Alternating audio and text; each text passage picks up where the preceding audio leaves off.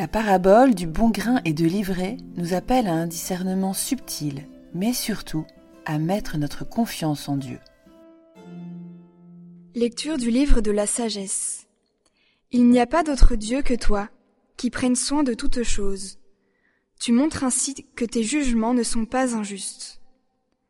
Ta force est à l'origine de ta justice, et ta domination sur toutes choses te permet d'épargner toutes choses.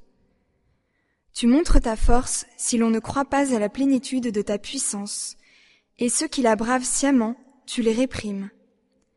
Mais toi qui disposes de la force, tu juges avec indulgence, tu nous gouvernes avec beaucoup de ménagement, car tu n'as qu'à vouloir pour exercer ta puissance. Par ton exemple, tu nous as enseigné à ton peuple que le juste doit être humain. À tes fils, tu as donné une belle espérance. Après la faute, tu accordes la conversion. Parole du Seigneur.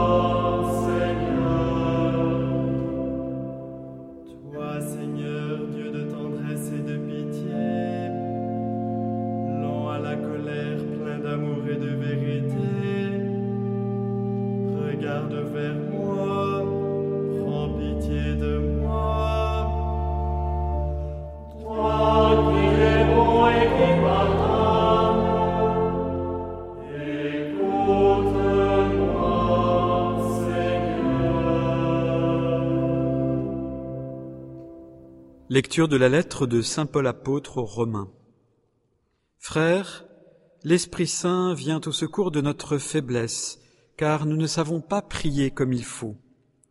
L'Esprit lui-même intercède pour nous par des gémissements inexprimables.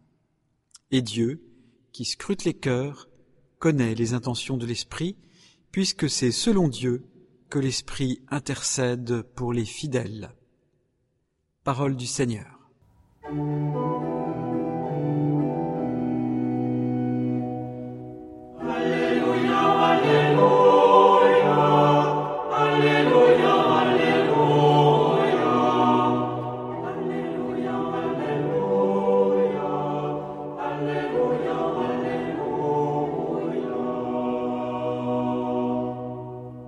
Évangile de Jésus-Christ selon Saint Matthieu. En ce temps-là, Jésus proposa cette parabole à la foule. Le royaume des cieux est comparable à un homme qui a semé du bon grain dans son champ. Or, pendant que les gens dormaient, son ennemi survint. Il sema de l'ivraie au milieu du blé et s'en alla. Quand la tige poussa et produisit l'épi, alors l'ivraie apparut aussi. Les serviteurs du maître vinrent lui dire, Seigneur, n'est-ce pas du bon grain que tu as semé dans ton champ? D'où vient donc qu'il y ait de l'ivraie? Il leur dit, C'est un ennemi qui a fait cela. Les serviteurs lui disent, Veux-tu donc que nous allions l'enlever? Il répond, Non, en enlevant l'ivraie, vous risquez d'arracher le blé en même temps. Laissez-les pousser ensemble jusqu'à la moisson. Et au temps de la moisson, je dirai au moissonneur, enlevez d'abord l'ivraie liez-la en botte pour la brûler. Quant au blé, ramassez-le pour le rentrer dans mon grenier. Il leur proposa une autre parabole. Le royaume des cieux est comparable à une graine de moutarde qu'un homme a prise et qu'il a semée dans son champ.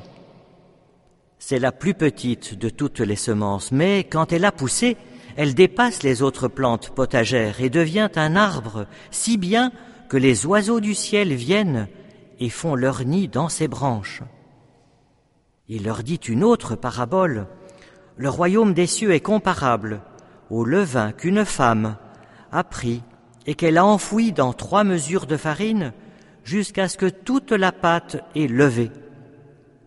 Tout cela Jésus le dit aux foules en parabole et il ne leur disait rien sans parabole, s'accomplissant ainsi la parole du prophète J'ouvrirai la bouche pour des paraboles, je publierai ce qui fut caché depuis la fondation du monde. Alors, laissant les foules, il vint à la maison. Ses disciples s'approchèrent et lui dirent Explique-nous clairement la parabole de l'ivraie dans le champ. Il leur répondit Celui qui sème le bon grain, c'est le Fils de l'homme. Le champ, c'est le monde. Le bon grain, ce sont les fils du royaume. L'ivraie, ce sont les fils du mauvais. L'ennemi qui l'a semé, c'est le diable. La moisson, c'est la fin du monde.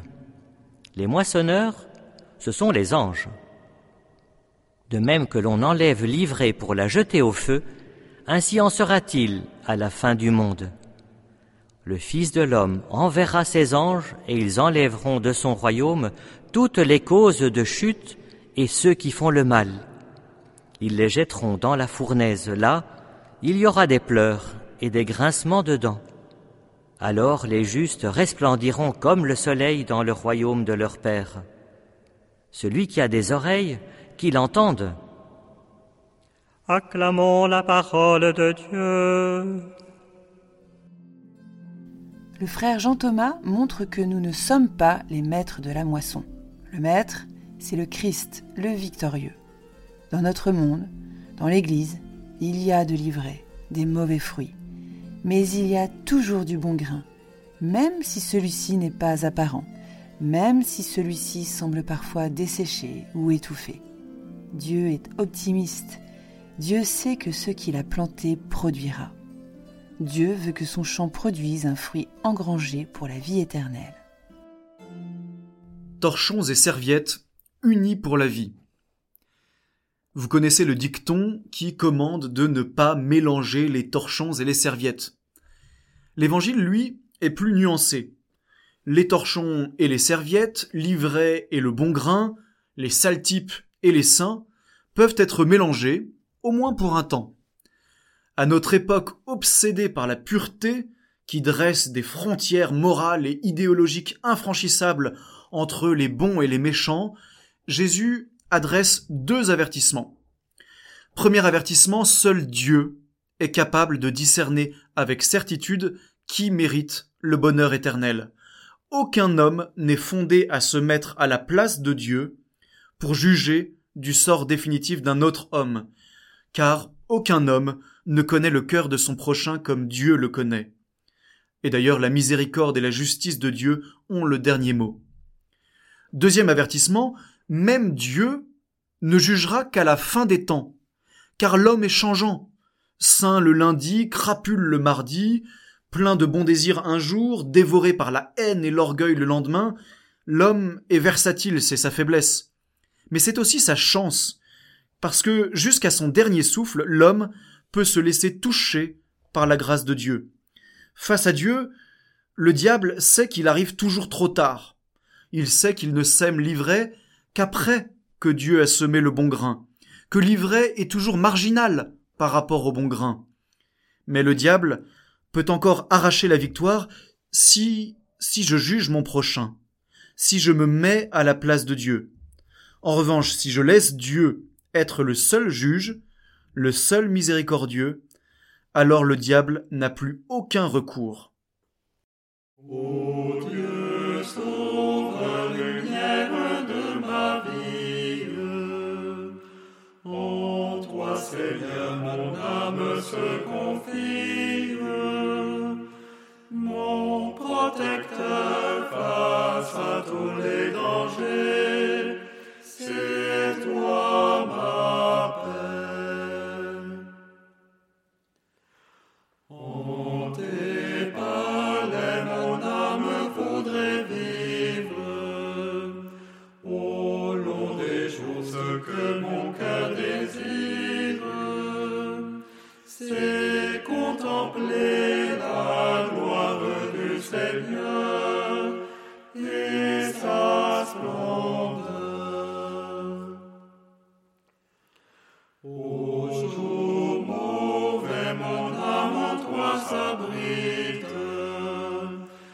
Garde ma vie au temple tu habites. Sois mon rocher contre les malfaisants,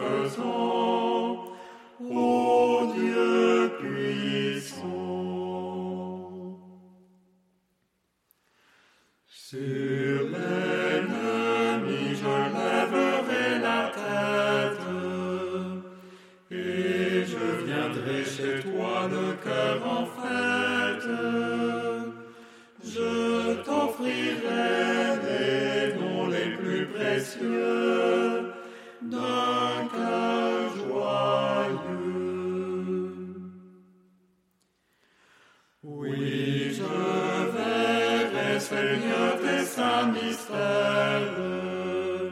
chez les vivants sur la nouvelle terre.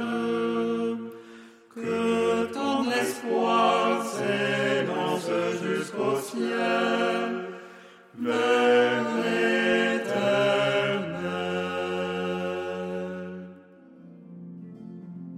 Donne-moi, Seigneur, de ne pas me prendre pour Dieu, de bien discerner et de travailler ici-bas à l'avènement de ton royaume. Partageons l'optimisme de Dieu.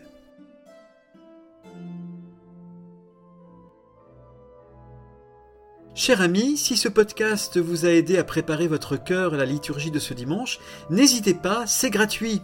Inscrivez-vous sur dimanche.retraitedanslaville.org.